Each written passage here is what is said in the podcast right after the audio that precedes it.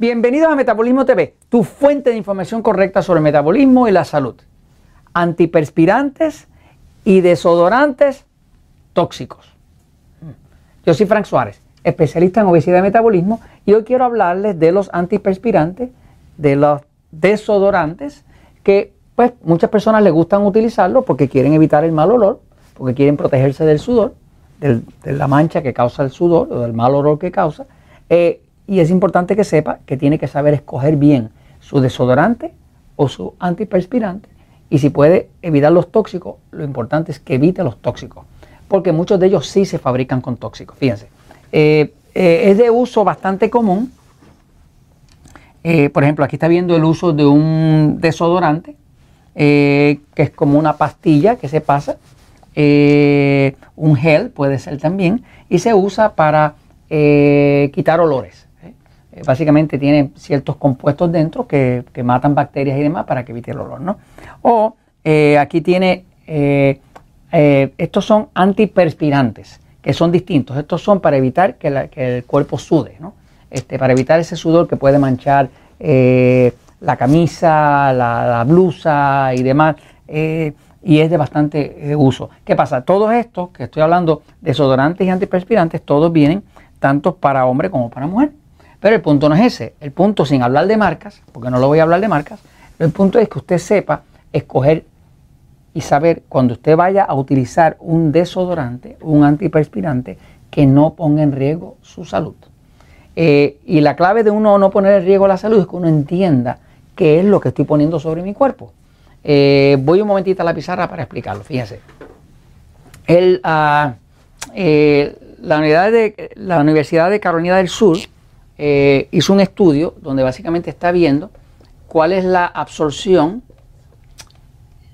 que tiene el cuerpo de los desodorantes y antiperspirantes.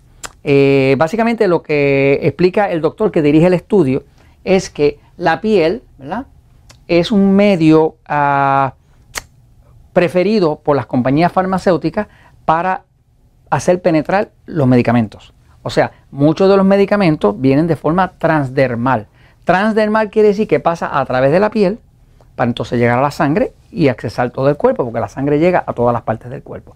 Pero eh, cuando usted ingiere algo, cuando pasa a través del sistema digestivo, el sistema digestivo está diseñado para proteger al cuerpo, además de absorber, ¿no? Eh, básicamente una de las cosas que hace el sistema digestivo es que produce ácido hidroclórico.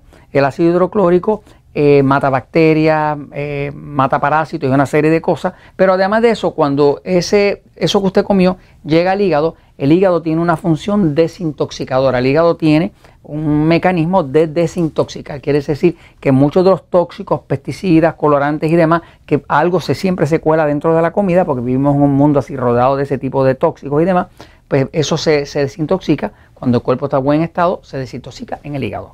O sea, que cuando una persona ingiere algo, tiene la protección del hígado, del ácido hidroclórico del estómago y eso se lo protege. Pero ¿qué pasa? Cuando usted pone algo sobre la piel, o sea, cuando usted pone algo sobre la piel, sobre la piel, la piel pasa, esa sustancia la pasa directamente a través y llega a la sangre. Pasa directo. O sea, que muchos medicamentos que se utilizan hoy en día se utilizan transdermales. Hormonas se usan transdermales. Por ejemplo, una hormona muy conocida para, eh, para evitar los niños, que es un tipo de estrógeno, que se pone transdermalmente. O sea, que la piel está viva, la piel tiene poros, la piel respira. Por eso cualquier persona que, que toque un veneno a su piel o toque un pesticida a su piel, pues automáticamente va a envenenar el cuerpo. ¿no? Así que pasa que cuando usted usa un desodorante, desodorante o un antiperspirante, eh,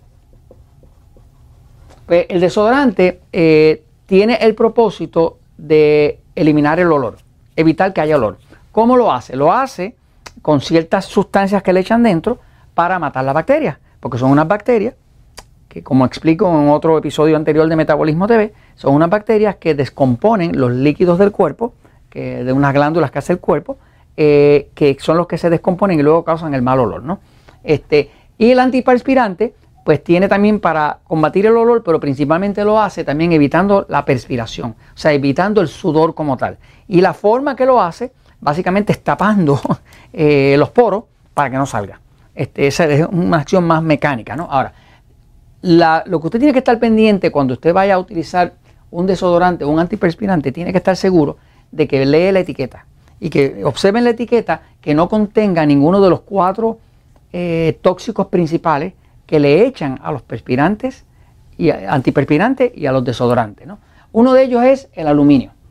El aluminio, sabemos que el aluminio está muy ligado al tema del Alzheimer, porque las personas que tienen Alzheimer, cuando le hacen una autopsia, eh, estudios que se han hecho, encuentran mucho aluminio en la parte del cerebelo, ¿no? O sea, que el aluminio es muy tóxico y tiende a ser eh, dañino del sistema nervioso. Por eso tiene mucho que ver con las cuestiones neurológicas, de demencia, de estos ese tipo de cosas, ¿no? Así que tiene que evitar que echen aluminio. Los que más aluminio le echan es a los antiperspirantes, porque precisamente el polvito ese microscópico de aluminio lo usan para que tape los poros, para que no salga entonces, o sea, lo usan como un tapón, para que entonces no salga la perspiración, no salga el sudor, ¿no? Así que el aluminio tiene que evitarlo. Hay otra sustancia que se llaman parabenos, en inglés sería parabens, ¿verdad? Por si acaso usted compra productos hechos en Estados Unidos. Eh, los parabenos son antibacteriales, los echan para matar las bacterias, para que evite eh, el olor, ¿no? El mal olor el olor eh, putrefacto, ¿no? Este, pero los parabenos tienen un efecto súper negativo sobre el sistema hormonal, o sea, afectan el sistema hormonal, las hormonas, las glándulas y demás, ¿no? los otros que se llaman fetlatos, los fletatos que se llaman en inglés se llaman phytalates, este, estos son antihongos, antifungales, este, y los echan para que se evite la creación de, de hongos tanto en el producto como en la parte de abajo de, esas áreas que son húmedas, ¿verdad? Este, luego hay otro que se llaman triclosan, eh, el triclosan, que en inglés se llama así mismo triclosan, este, también es un antihongo, es un antifungal. Este, todos estos que están aquí tienen evidencia científica de que producen eh, o daño neurológico, toxicidad, eh, disrupción, o sea, desbalance en el sistema hormonal, este, entonces tiene usted que tratar de evitarlo. Cuando vaya a comprar un desodorante o un antiperspirante, mire la etiqueta. Mire la etiqueta. Hay otros que están eh, escondidos, escondiditos, que están en la fragancia. La ley, la fragancia, lo que le da el olor. Dentro de la fragancia, la ley eh, creó, ¿sabe qué hizo la ley? Hizo la trampa. Pero en la área de la fragancia, cuando algo se nombra como fragancia, ya no le, no le obligan al fabricante a decirte que está compuesta la fragancia.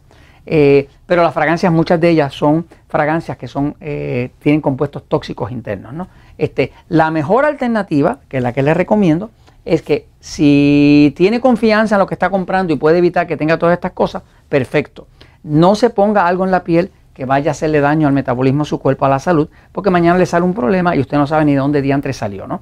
Este, eh, las mejores alternativas que he visto naturales es el vinagre, vinagre blanco o de manzana. El vinagre blanco de manzana, poniéndose un poco, eh, inoculiza el área. O sea, básicamente limpia el área porque las bacterias no pueden vivir en un ambiente ácido como el que, como el que crea el, vinagre. Tanto vinagre blanco como vinagre de manzana.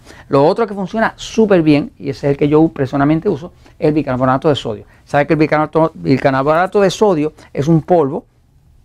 Usted se echa un poco en la mano y si moja la mano con un poquito de vinagre, un poquito de agua, hace así, y se lo pone acá, eh, eso durante todo el día, ahí no va a haber bacteria que crezca ni nada, porque no puede sobrevivir este, ese ambiente eh, que crea el bicarbonato de sodio. O sea, simplemente es antibacterial y antifungicida, ¿no? Especialmente es muy antifungicida. Y lo otro es el peróxido de hidrógeno. El peróxido de hidrógeno, que usted sabe que lo venden en todas las farmacias, eh, que es el que se usa mucho para limpiar la boca y demás, este, eso lo que hace es que cuando usted echa peróxido de hidrógeno y ve que se hace como una espuma, esa espuma es que las, las, paredes de las células que estaban ahí, de las células de esa bacteria, se rompieron y se volvieron espuma. O sea, porque las rompe totalmente. Así que mata a las bacterias el peróxido de hidrógeno. Y por último, hay una opción también de usar un poquito de aceite de coco. El aceite de coco tiene un agente interno que se llama, se llama ácido láurico. El ácido láurico eh, es, uno de los compuestos, de los tres compuestos que hace el aceite de coco. El aceite de coco está hecho de aceites eh, de 8, de 10 y de 12 moléculas. Eh, el ácido láurico es uno de los compuestos y ese mata las bacterias mata los hongos. Así que estas son las alternativas naturales que yo le recomendaría y si no quiero zona natural, observe lo que está comprando para que no tenga problemas. Y esto se los comento porque la verdad siempre triunfa.